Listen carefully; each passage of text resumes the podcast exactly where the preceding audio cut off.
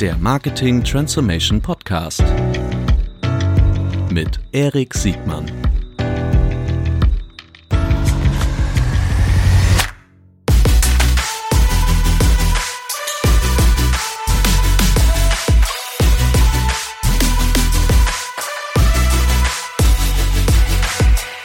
Herzlich willkommen zu einer neuen Folge des Marketing Transformation Podcasts, heute aus Berlin äh, mit einem ganz besonderen Gast, Gerald. Herzlich willkommen. Hallo, schön, dass ich äh, dein Gast sein darf.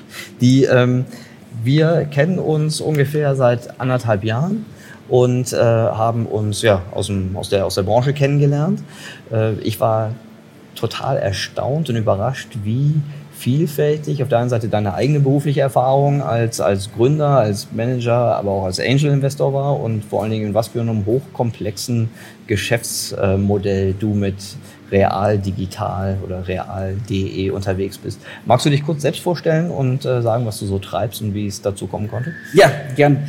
Gerhard Schönbucher, mittlerweile 41 äh, Jahre alt, ähm, bin vom Hintergrund her äh, Kaufmann, habe erstmal Bankkaufmann-Ausbildung gemacht, dann äh, BWL studiert, ähm, an der WHU dann da angefangen zu promovieren, aber äh, gemerkt, Doktorarbeit schreiben ist äh, nicht immer so, so spannend. Also parallel ein Unternehmen gegründet mit dem ähm, André Alper und dem Jan Mitschaiker äh, zusammen ähm, am Lehrstuhl für Unternehmertum und Existenzgründung. Ähm, da muss man also auch mal ein bisschen was Praktisches machen, kann ja. man nicht nur forschen. Das war damals ähm, Hitflip, eine, eine Tauschbörse für gebrauchte Bücher, äh, Spiele, DVDs. Ähm, haben da im Grunde gelernt, wie, äh, wie Marktplatzaufbau funktioniert, wie du Angebot und Nachfrage ähm, auf eine Seite bekommst, auch wenn es eine, eine Tauschbörse war. Ähm, haben angefangen, Online-Marketing äh, zu verstehen, erstes Geld eingesammelt, aber dann auch erkannt, dass das Geschäftsmodell ähm, seine äh, Schwächen hat. Äh, die, die Unit Economics äh, waren einfach nicht so, dass du nachhaltig da ein profitables Geschäft aufbauen konntest. Das haben wir glücklicherweise erkannt, solange wir noch Geld in der Bank hatten und haben unsere Investoren, ähm, damals Angel-Investoren und später kam dann noch ein größerer US-Investor rein, äh, haben die davon überzeugt, dann einen Pivot zu machen. Ähm, dann haben wir aus äh, Hitflip Hitmeister entwickelt, einen Marktplatz für nicht nur äh, gebrauchte Medienprodukte, sondern für für alles. Das war dann so meine erste äh, große äh, Gründung. Ja, genau. die, äh, in welchem Jahr war, habt ihr diesen Pivot gemacht? Es war 2006, dass wir uns damit beschäftigt haben. Ähm, und dann haben wir so ein gutes äh, Jahr, würde ich sagen, neun, neun bis zwölf Monate entwickelt und sind 2007 dann mit Hitmeister.de live gegangen. Wer waren damals so die großen Wettbewerber für also ein gebrauchter Marktplatz? Da denke ich jetzt irgendwie noch an eBay. Die ja. Älteren unter uns werden sich daran erinnern. Äh, genau. eBay hat jetzt noch einen deutlichen Bedeutungsverlust, aber damals äh, hat man ja im E-Commerce auf Versandhandelskongressen noch äh, sich mehr von eBay bedroht gefühlt als von Amazon. Ja, Amazon hatte damals noch nicht die Rolle, die sie jetzt im Markt einnehmen. eBay hatte deutlich höhere äh, Relevanz noch besessen, wobei man sie auch aktuell nicht äh, unterschätzen darf. Ne? Also mhm. wenn du da anschaust, die drehen schon noch ganz ordentlich GMV. Mhm. Wir hatten damals noch äh, Mitbewerber Yatego, mhm. ähm, gerade im, im SEO-Bereich in einer sehr, sehr äh, guten Position.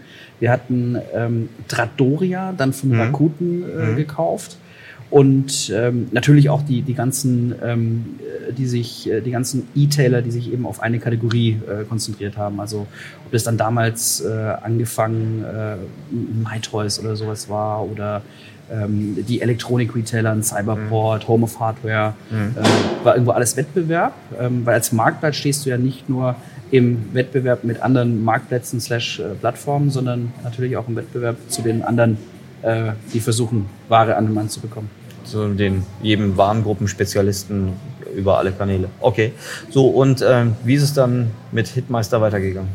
Wir haben Hitmeister dann über äh, die Jahre vergleichsweise groß gemacht, ja, jetzt nicht, nicht riesig. Wir hatten dann zum Zeitpunkt, als wir an äh, die Metro bzw. Real äh, verkauft haben, das war 2016, hatten wir so um die 60 Millionen an äh, GMV, Cross Merchandise Volume, also das mhm Volumen, das über äh, die Plattform abgewickelt wird. Ähm, sowohl umfassend, was wir über den Marktplatz machen, als auch was wir im Direktgeschäft machen. Wir hatten also auch schon zu Hitmeister-Zeiten ein Direktgeschäft, dass wir also Ware von ähm, Herstellern angekauft und weiterverkauft haben über Lager oder über Dropshipping. Aber auch damals schon der Großteil des Geschäfts ist über den äh, Marktplatz äh, gelaufen. Mhm. Genau. Und jetzt machen wir bisschen mehr als eine halbe Milliarde. Also in den letzten äh, drei Jahren ein sehr, sehr schönes, dynamisches äh, Wachstum. ähm, die Kombination aus, äh, aus Hitmeister und äh, Real.de war da aus unterschiedlichen Gründen äh, ganz gut. Also im Grunde eine extrem bekannte Marke wie, wie Real.de, die auch eine, eine gute ähm, Buying Power im, im, Einkaufsbereich haben, die ähm, ein, ein sehr hohes Vertrauen beim, beim Kunden genießen, was man dann auch in den unterschiedlichen Online-Marketing-KPIs wiederfindet. Äh, höhere CTRs, ne, bei Google mhm. damit einen tendenziell geringeren CPC, den man bezahlen muss.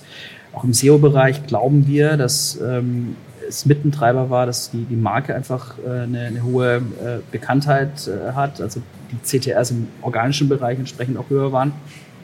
Das hat äh, Real mit dazu gebracht und von Hitmeister Seite kam eben die, die Marktplatztechnologie, die ganze Plattform komplett selbst entwickelt mhm. über ja, zehn Jahre im, im Grunde ähm, bis zum Verkaufszeitpunkt und wir haben darauf geachtet, dass wir jetzt keine großen äh, Legacy-Module äh, haben, sondern möglichst laufend auch refactoren, auch wenn es oft schmerzhaft äh, ist, ne, weil mhm. das ja häufig bedeutet, dass du ein neues Feature vielleicht nicht direkt umsetzen kannst, äh, wenn du eben die Zeit ins Refactoren investierst. Ähm, die ganzen Händler, die wir, die wir mitgebracht haben, damals schon um die, um die 5000, jetzt sind wir so bei gut, bei gut 6000 äh, Händlern und die Anbindung zu den ganzen äh, Shop-Systemen, zu den ganzen ERP-Systemen, sodass der Händler möglichst geringe Einfalls, ähm, äh, Einstiegshürden hat, um, ja. das, um das, äh, auf, die, auf die Plattform draufzukommen. Ich habe vorhin so rausgehört, dass ihr im, am Anfang von euren, von euren Initiativen sehr stark SEO-lastig wart. Äh, ist das über die ganze Zeit so geblieben oder kannst du so ein bisschen was, wie haben sich eigentlich so der, der, der, der, die Kanalbedeutung weiterentwickelt, bevor wir über diese ganzen Infrastruktur- und organisatorischen Themen zu sprechen kommen? Ja. Wir waren ganz zu Beginn im SEO-Bereich erfolgreich. Wir haben damals auch glaube ich, all das ausgenutzt, was man vielleicht rückblickend nicht unbedingt hätte ausnutzen sollen, äh, aus, aus Google, äh, ah, Google ah. Ne? Ähm, Ihr habt Optimist, äh, ja. Ja, wir haben den einen oder anderen Link dann vielleicht auch mal gesetzt, äh, den man nicht hätte setzen sollen und äh, ja, mit den unterschiedlichsten, ich sag mal, ähm, Tricks gearbeitet, haben dann von Google auch eine, eine Abstrafung, äh, das war glaube ich 2011, 12 ähm, erfahren. Mhm äh, wo wir dann ähm, so einen Reconsideration äh, Request äh, stellen mussten, erzählen mussten, welche Links wir jetzt auch äh, wieder abgebaut haben. Und das war ein richtiger ein Penalty, keine, ein Penalty. keine, keine, kein Update, kein Panda, sondern nein, nein, schon, nein, nein, das schon vorgenommen, wir das, vorgespielt. Äh, genau. Und dann haben wir gesagt, okay, ab jetzt wirklich äh, komplett äh, Whitehead. Wir, wir, mhm. wir achten darauf, äh, was ist ähm, den Google Guidelines entsprechend und was ist vor allen Dingen aus Nutzersicht wichtig. Also sehr viel Ressourcen dann in eine laufende Verbesserung der Seitenladegeschwindigkeit gesteckt, sehr viel Content äh, geschafft mit dem eigenen Redaktionsteam. Wir haben ja weit über 5000 Produktkategorien und in den allermeisten haben wir jetzt wirklich vernünftige Ratgeber. Also nicht die klassischen SEO-Texte, sondern wenn du das liest, dann hast du einen Mehrwert. Könnte auch ein Mensch lesen. Könnte auch ein Mensch lesen. Ja, genau. Ja, und äh, genau. Ähm, und in Summe äh, zusammen, aber natürlich auch mit dem Markeneffekt hat uns das geholfen, im SEO-Bereich äh, super nach vorne zu kommen. Äh, wir haben jetzt äh, vor ein paar Wochen ähm, Otto.de ähm, eingeholt, ein paar Tage davor auch Zalando in der organischen Sichtbarkeit, Cistrix. Äh, ja ja, gut, das ist jetzt ne, äh, nicht, nicht unbedingt 100% korrelierendes Umsatz. Ist ein guter Indikator. Ist, ist mal ein Indikator, ja. ja.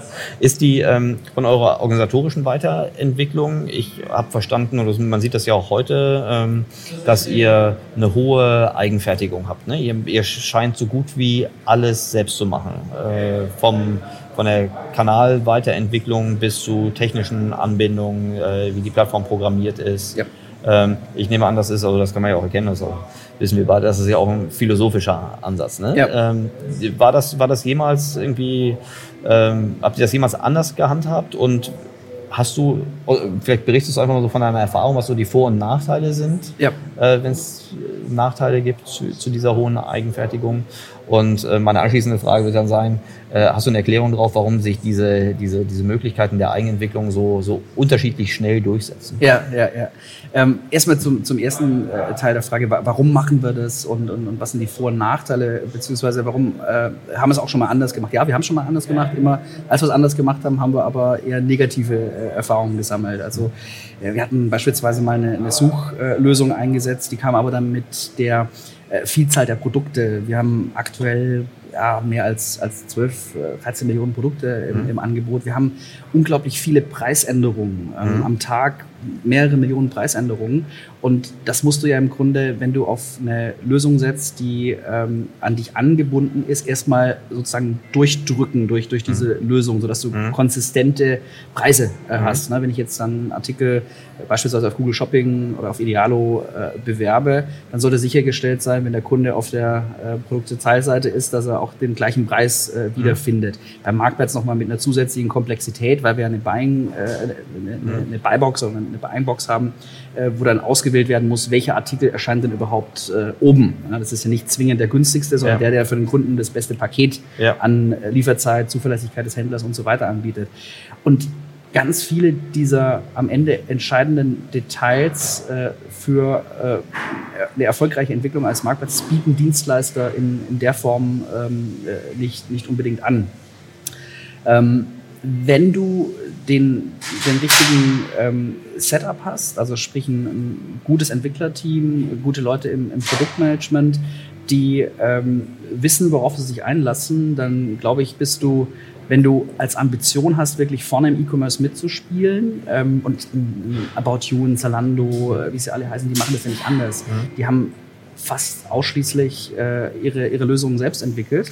Entschuldigung, ähm, wenn ich kurz unterbrechen darf. Die, die ich stimme dir total zu, aber die Unternehmen, die du gerade genannt hast, sind alles Unternehmen, die irgendwie so nach 2008, 2009 geboren sind. Ihr wart ja schon sehr früh unterwegs und habt trotzdem eine hohe Eigenfertigung. War das, war das einfach, weil ihr es nicht, weil ihr schon wusstet, dass das auf jeden Fall der schnellere Weg ist? War es also im Grunde von äh, der Zugang zu, zu Ressourcen, der bei euch einfach besser war? Oder?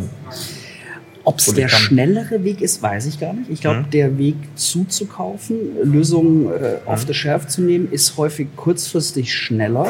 Mhm. Aber wenn du dann die Total Cost of äh, Ownership, äh, mhm. so to say, äh, betrachtest, dann kann es gut sein, dass du mit einer eigenen Lösung äh, besser fährst. Und die Qualität ist typischerweise bei einer, bei einer eigenen Lösung besser. Mhm. Es gibt ein paar ganz wenige Ausnahmen. Lustigerweise hat About You vor kurzem eine Ausnahme, die wir auch im, im Bereich Bitmanagement einsetzen, ähm, gekauft. Adference. Äh, Adfer ja. Adference, genau. genau. Ähm, mit dem Thema hatten wir uns auch mal beschäftigt, aber mhm. dann haben wir gesehen, okay, ähm, ja, wir haben eine große Datenmenge, aber im Zweifel ähm, hat Adference noch eine viel, viel, oder welcher, mhm. wir arbeiten auch mit anderen äh, Bitmanagement-Anbietern zusammen, ähm, die, die haben ja nochmal ganz andere äh, Datenbasen, auf äh, der sie ihre, ihre Entscheidungen treffen können mhm. und werden im Zweifel immer besser sein als äh, ein Team, das wir, das wir in-house aufbauen. Und wenn, mhm. dann musst du so machen, dass du die Technologie dann auch anderen zur Verfügung stellst, mhm. um das wieder refinanzieren zu können, was, mhm. du, was du da selbst baust. Mhm. Ähm, ja. Ähm, und der Zugang zu Ressourcen, ich glaube, der war bei uns immer schon ganz gut, äh, liegt, glaube ich, primär auch an einer sehr guten äh, Unternehmenskultur. Also wir haben es damals äh, als, als Startup schon geschafft, wirklich ein, äh, Arbeits, äh, eine Arbeitsatmosphäre, ähm, Unternehmenswerte zu entwickeln, die Mitarbeiter ähm, gut finden. Deswegen ist unsere Fluktuation auch vergleichsweise gering. Mhm. Wir gewinnen relativ gut, ähm, auch im, im Entwicklungsbereich, äh, neue Kolleginnen und Kollegen.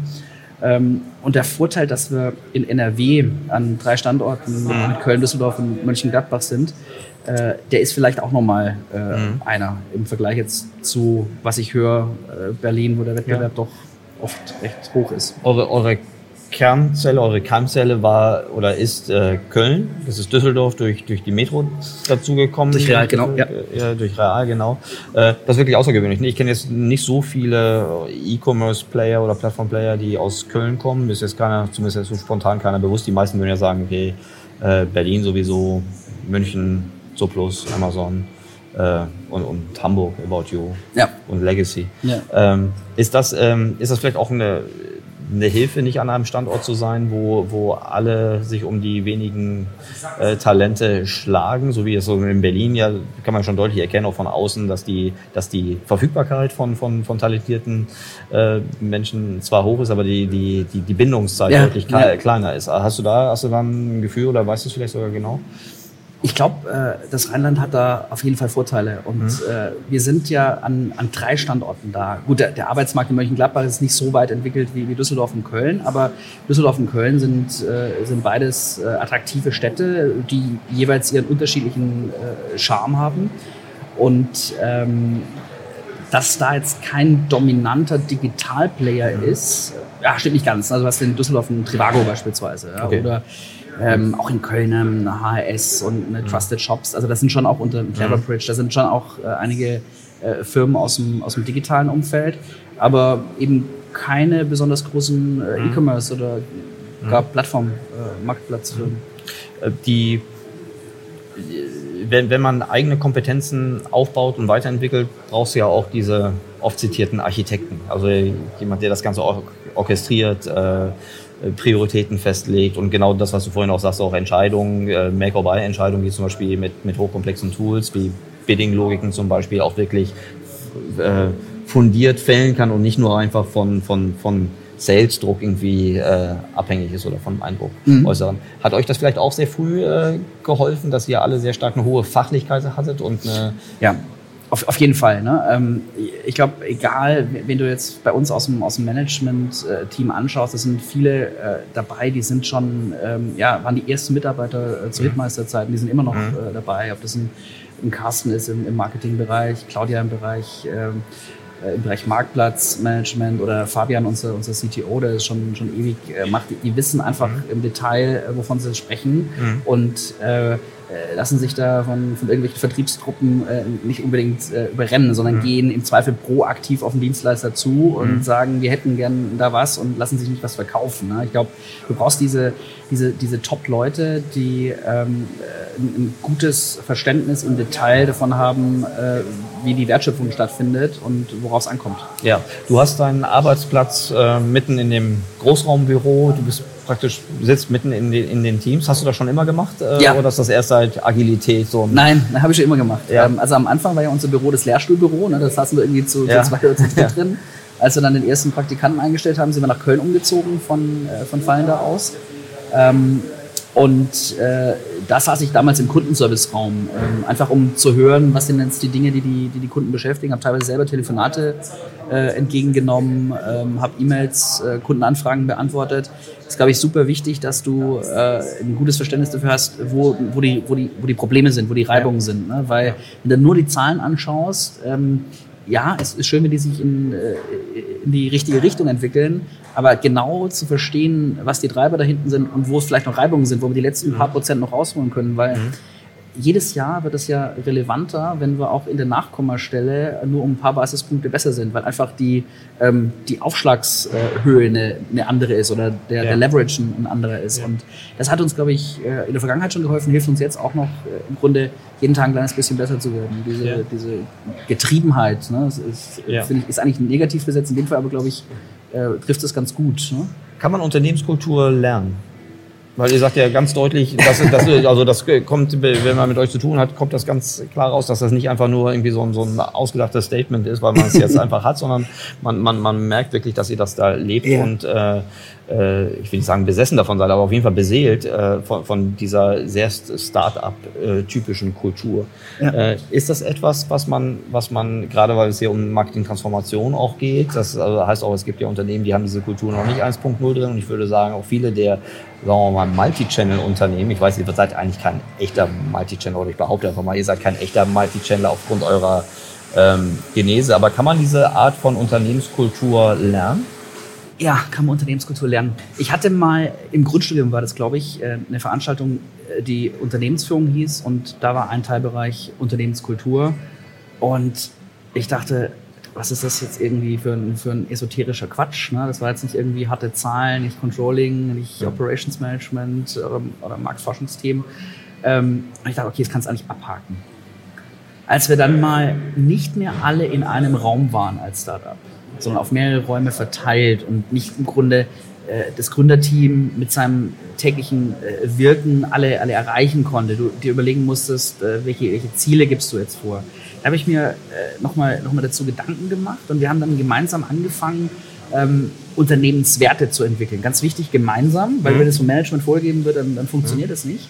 Und wenn man nach denen wirklich lebt, wenn man nach denen heiert und wenn man nach denen aber auch feiert, wenn jetzt jemand nicht äh, performt und auch eine äh, Promotion im Unternehmen danach steuert.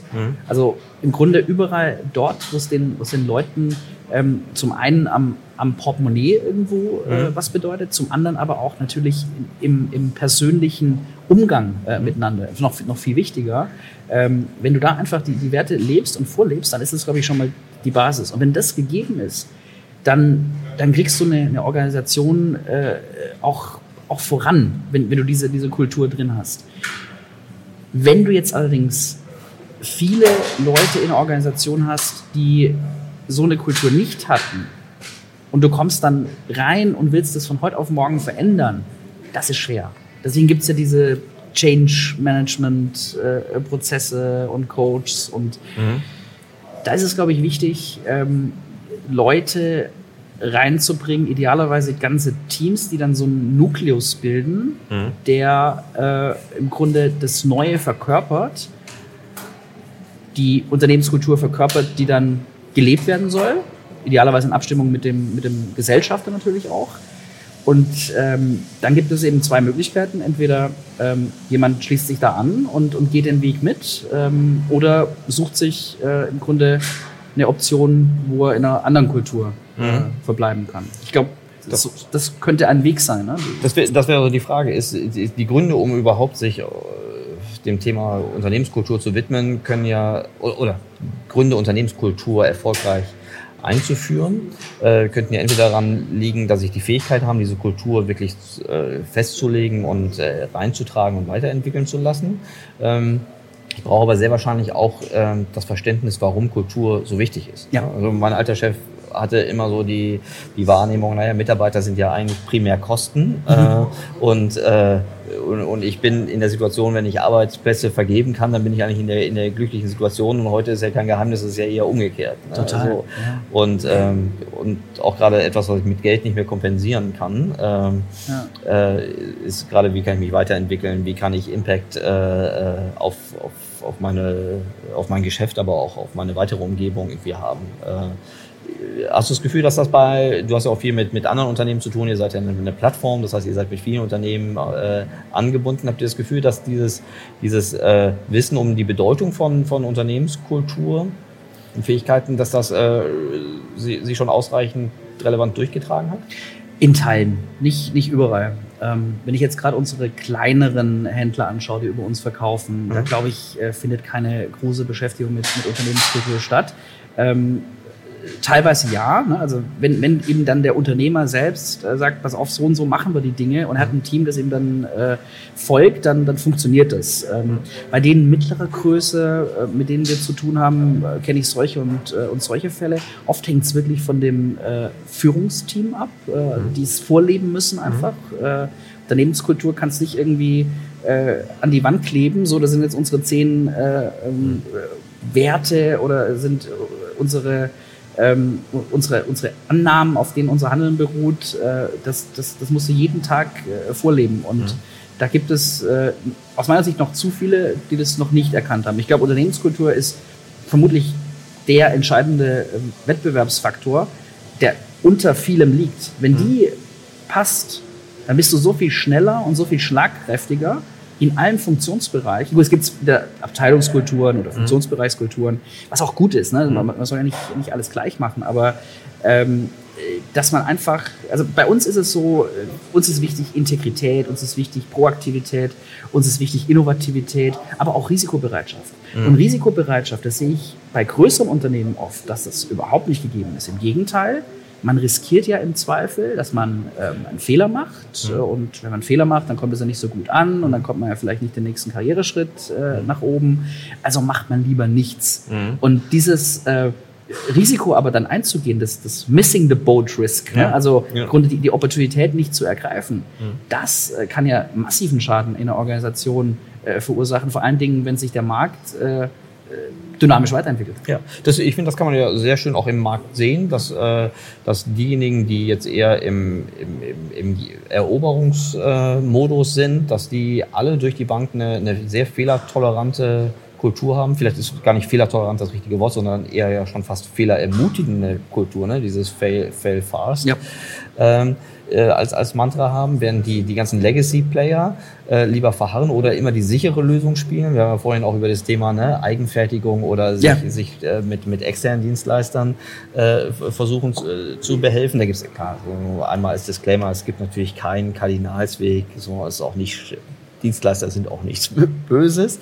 Aber natürlich in dem Moment, wo ich eine, ein, ein Risiko nach, nach außen gebe, sehe ich erstmal, oberflächlich betrachtet sauberer aus. Ja. Ne? Die, das, was du vorhin sagtest, ist es vielleicht die schnellere, aber nicht die nachhaltig äh, zielführende Lösung. Das ist ja auch etwas, was mit Risiko und mit, mit Fehlerkultur äh, zu tun hat. Ne? Absolut. Und, und vor allen Dingen, wenn du was selbst entwickelst, dann kannst du davon ausgehen, wenn du damit an den Markt gehst, dann hat es noch Fehler. Dann mhm. ist es vielleicht zu so 85 oder, oder 90 Prozent fertig. Das ist aber auch nicht schlimm, mhm. weil die Fehler zeigen uns ja dann, okay, da haben wir noch äh, Möglichkeiten nachzusteuern. Mhm. Und es ist ja gar nicht unbedingt der Anspruch, mit etwas an den Markt zu gehen, was schon 100 Prozent äh, perfekt ist. Ich muss ein bisschen unterscheiden, ne, wenn es Themen sind, die ähm, jetzt auf, auf, unsere Branche bezogen, wir sind ja auch äh, Zahlungsinstitut, mhm. das heißt, wir, wir mhm. wickeln die, die Gelder, die der Kunde an unsere Händler, an unsere Händler bezahlt, ähm, wir wickeln das ab und da gibt es natürlich Prozesse, äh, da gibt es keine Fehlertoleranz, ne? ja. dass, du, dass du deine, ähm, deine, deine Kundendaten schützt, dass du prüfst, ähm, wer sind die tatsächlichen wirtschaftlichen Berechtigten hinter, hinter deinen Händlern ja, etc. Ähm, die sind ja auch regulatorisch dann relevant. Aber ähm, es gibt andere Bereiche, gerade wenn wir im Marketing irgendwelche neuen Themen ausprobieren. Ähm, äh, neulich hatten wir mal einen ersten Versuch einer, äh, einer Jodel-App. Mhm. Ne? Also Jodel jetzt noch nicht unbedingt das Medium, mhm. ähm, das, äh, das so super verbreitet ist, aber bei einer sehr jungen Zielgruppe ähm, extrem äh, gut ankommt. Und da haben wir halt einfach mal gemacht und mhm. ähm, hatten da super Interaktionswerte. Äh, leider erstmal, äh, glaube ich, nur eine Transaktion darüber, aber mhm. ähm, wir, wir haben halt so den, den Ansatz, einfach mal ausprobieren, äh, gucken, analysieren, was funktioniert, was funktioniert nicht. Und wenn dann wir sicher sind, okay, das und das äh, sind eben die, die Prämissen ähm, äh, oder das sind die Findings, die wir jetzt haben, dann können wir mhm. aufs Gaspedal drücken und, und, können, und können das ausrollen und skalieren. Mhm. Du als Gründer und äh, du bist ja auch äh, beteiligt an, an, an anderen Unternehmen als, als Business Angel. Ähm, was kann, was kann Management oder auch der Gesellschafter äh, oder die, die Gesellschaft dazu beitragen, um diese Fehlerkultur äh, oder die, eine, eine, proaktivere, äh, innovativere Kultur auch wirklich zu begünstigen? Manchmal habe ich das Gefühl, äh, Gesellschafter können auch eher Teil eines Problems sein, was, was die Fehlertoleranz angeht, als, als wirklich ein, ein Enabler. Äh, mhm. Hast du, beobachtest du das auch so oder siehst du das mhm. ganz anders? Ich glaube, da, da spielen ähm, eine Reihe von, von Punkten eine Rolle. Ähm, erstmal würde ich jedem Gesellschafter empfehlen, sich extrem gut zu überlegen, wen er als, äh, als CEO oder als Top-Management-Team einsetzt. Sind das diejenigen, die kulturell auch für sowas authentisch stehen und mhm. in der Lage sind, das auch in der Organisation im Zweifel äh, durchzusetzen, die aktuell noch eine andere Unternehmenskultur hat. Mhm. Ähm, Punkt eins. Punkt zwei eine gewisse Mittel- bzw. Langfristigkeit im Denken. Wenn nämlich immer nur von Quartal auf Quartal oder gar von Monat auf Monat geschaut wird, dann fokussiert sich die Organisation extrem drauf, genau diese Zahlen zu treffen mhm. und hat im Grunde nicht den organisationalen Slack, nenne ich es jetzt mal, mhm. also im Grunde den, den Freiraum, mhm. ähm, sich über neue Dinge Gedanken zu machen und dabei ruhig auch äh, den einen oder anderen äh, Fehler machen mhm. zu können, sondern mhm. dann sind die Ressourcen einfach nicht da. Also die, die Management-Attention ist dann häufig auf den, äh, auf den falschen Dingen. Und drittens ähm, ein Thema, ähm, was damit im Zusammenhang steht, mit einer gewissen Kurzfristigkeit beziehungsweise einer, einer Fokussierung auf, auf monatliche oder Quartalszahlen. Was ist denn die richtige Bottomline-Größe, nach der gesteuert wird? Mhm. Und da ist es allzu oft äh, EBIT, etwas besser schon EBITDA. Idealerweise aber ist es, und das ist ja am Ende für den Gesellschafter auch das Wichtigste, der Free Cashflow, der mhm. generiert wird. Weil der mhm. treibt am Ende den Unternehmenswert und der Gesellschafter sollte ja ein Interesse daran haben, dass die Organisation so für ihn läuft, dass Free Cashflow maximiert wird. Und äh, ich glaube, die eine oder andere Entscheidung würde im Unternehmen anders getroffen werden, wenn nach äh, Free Cashflow gesteuert würde. Mhm. Die, äh, du, du sprachst vorhin von der, von der organisationsweiten äh, Kultur, aber auch von der abteilungs- oder funktional getriebenen äh, Kultur. Das bringt mich so zu diesem Thema der Agilität. Äh, das ist ja jetzt in den letzten ein, zwei Jahren halb das Thema Agilität. Ich glaube, das ist auch ein Ergebnis, dass das rein Marketing auch einen gewissen Reifegrad jetzt äh, erreicht hat und die Schnittstellen, äh, äh, Schnittmengen äh, viel, viel, viel, viel größer werden. Ähm, wenn man euch so ein bisschen erlebt oder auch von innen kennengelernt hat, dann merkt man, dass ihr die Agilität so in der, in der Ursprungs-DNA irgendwie schon eingebaut habt. Äh, gibt's, hast, du, hast du da Beobachtungen? War das bei euch schon immer so? Du sagtest vorhin auch, manche, manche Funktionskulturen können auch sagen wir mal, äh, isoliert bleiben. Äh, also so im, im Finanz- und, und Legal-Bereich, ne? Mhm. auch da sind wir, mhm. würde ich sagen, vergleichsweise agil, aber da gilt es im Grunde ja vor allen Dingen dann zu gucken, dass die Dinge auch wirklich 100 Prozent äh, passen. Mhm. Und ähm, da muss man dann auch mal äh, anerkennen, wenn äh, nach gewissen Prozessen einfach Dinge abgearbeitet werden, mhm. äh, die jetzt nicht so wahnsinnig mhm. agil, zumindest mhm. mal für einen gewissen Zeitraum sind. Ähm, aber wenn wir jetzt neue Themen auch in den Abteilungen angehen, ähm, das heißt, dass eben Legal äh, ein neues Projekt begleitet ähm, oder dass äh, Finance sich äh, ja, mit einer weiß ich, neuen Bezahlmethode oder so bei uns im, im Checkout ähm, damit beschäftigt, äh, da, da, da, wird wieder, da wird wieder agil gearbeitet. Aber ähm, es gibt so ein paar Bereiche, die äh, auch ihre ähm, Teilaufgaben haben, wo Agilität jetzt nicht zwingend notwendig ist, aber überall dort, wo im Grunde äh, Dinge signifikant weiterentwickelt werden sollen. Vor allen Dingen natürlich, äh, was, was Produktmanagement, Softwareentwicklung angeht, äh, Marketing, ob das ähm, auch, auch im Marketing muss man vielleicht ein paar Bereiche ausklammern. Ja, wenn du jetzt, sagen, gehen wir mal im Bereich SEA, ähm, da, da hast du halt einfach auch mal deine äh, konkreten Aufgaben, die du als äh, verantwortliche SEA-Managerin oder mhm. SEA-Manager jeden Tag äh, machst. Und weiß ich nicht, inwieweit da jetzt äh, Agilität unbedingt äh, angebracht ist. Ich hätte eine Idee. Ja? Also du sagtest zum Beispiel vorhin, äh, als wir über Technologie eigentlich gesprochen haben, über die Eigenfertigung, zum Beispiel die CTR, ich glaube, das war noch im SEO-Zusammenhang, die CTR ja, ja. gestiegen durch eine, durch eine äh, höhere sagen wir mal, Relevanz. Ja.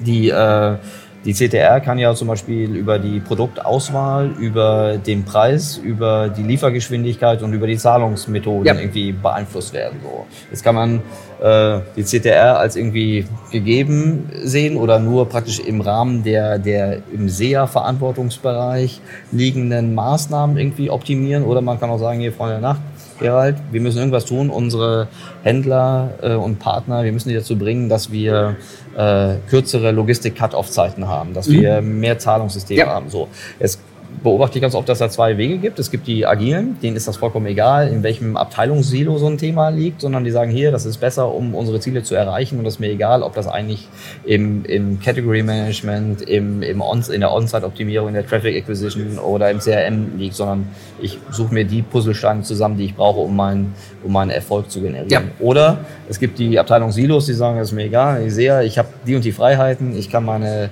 meine Copies ändern, ich kann meine Gebote ein bisschen ändern, eventuell noch Einfluss auf die Landingpage haben und peng. Ja. Äh, das sind also zwei Extreme. Ja. Ähm, und das, das erste ist natürlich das, wo du, glaube ich, äh, langfristig am, am weitesten kommst. Ne? Mhm. Also wenn äh, in, den ein, in den einzelnen Abteilungen auch ein übergreifendes Verständnis für äh, komplexe Probleme, die der Kunde hat, sei es jetzt äh, ja, Verbesserung der Lieferzeit oder mhm. Beziehung der, der Lieferzeit gegeben ist. Und ähm, da ist es, glaube ich, aus Unternehmenssteuerungssicht ganz wichtig, dass du nicht zu sehr nach abteilungsspezifischen Zielen mhm. steuerst, sondern dass alle das Unternehmensziel am Ende im Fokus haben. Mhm.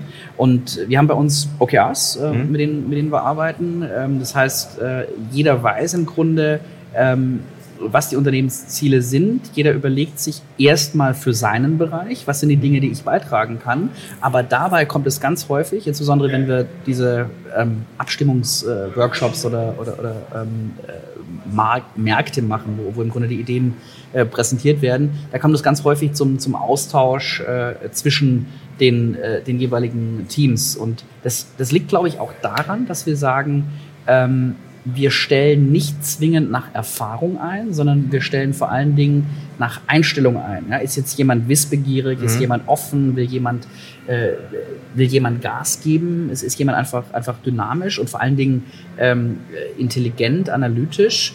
Äh, das ist das eine. Ähm, aber dann muss natürlich auch das Herz stimmen. Ne? Es mhm. muss einfach jemand sein, mit dem man gerne Bier trinken geht. Mhm. Aber wir, wir haben sehr viele positive Erfahrungen gemacht. Leute, die noch überhaupt keine Ahnung von Online-Marketing äh, hatten äh, oder von anderen Themen, äh, die uns aber einfach überzeugt haben. A, durch ihre akademische Ausbildung, aber B vor allen Dingen eben durch, äh, durch ihre Art, und so dass wir ihnen zugetraut haben, ja, ihr passt hier gut ins Team, ihr helft uns, die Probleme zu lösen. Und es gibt ja so viele erfahrene Leute, ihr lernt hier äh, so viel in, in so kurzer Zeit äh, gibt es eigentlich nichts Cooleres, als bei uns anzufangen.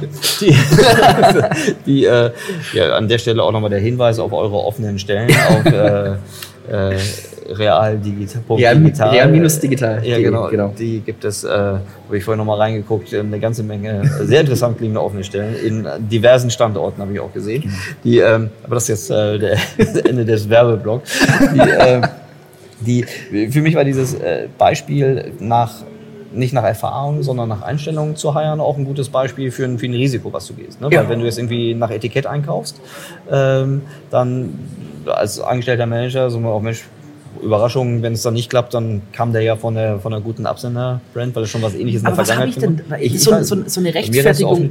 Ja, aber das ist dann wieder so eine, so eine ich habe ich hab den Eindruck, dass viele in so einer Art äh, Dauerrechtfertigungsnummer sind. Ja, ich mhm. habe ja das und das und das gemacht mhm. und am Ende ist mir aber das Ergebnis äh, egal. Also die Verantwortlichkeit äh, fehlt. Mhm. Und wenn ich die Verantwortlichkeit fürs Ergebnis habe, mhm. dann ist mir doch wurscht, wo jemand herkam, mhm. solange er gut reinpasst und einen guten Job macht. Ja. Wie waren eure Erfahrungen mit der Einführung von OKRs? Also wie lange macht ihr das schon und was, was waren, was waren so die Learnings? Wir haben angefangen im Tech-Bereich vor, jetzt lass mich nicht lügen, ich meine, das sind jetzt schon zweieinhalb, drei Jahre. Okay. Als Testballon, mhm. nur im Tech-Product-Bereich. Und haben überlegt, ähm, A, haben wir geschaut, wie funktioniert das? Kam gut an, weil es die Organisation besser fokussiert hat und vor allen Dingen Transparenz geschaffen hat. Jeder wusste, was sind äh, die Themen, an denen die jeweils anderen Teams arbeiten.